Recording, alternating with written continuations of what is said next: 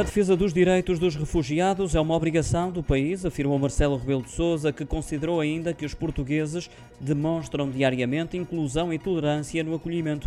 Uma opinião partilhada na página oficial da Presidência da República na internet no Dia Mundial do Refugiado. O Presidente da República fez ainda questão de agradecer a forma como os portugueses têm acolhido e ajudado na integração dos ucranianos, também de pessoas oriundas de outros países e que por razões diferentes procuraram refúgio no país. De acordo com os dados disponibilizados pela Agência da ONU para os refugiados em 2021, havia mais de 89 milhões de pessoas deslocadas em todo o mundo, entre as quais 27 milhões de refugiados.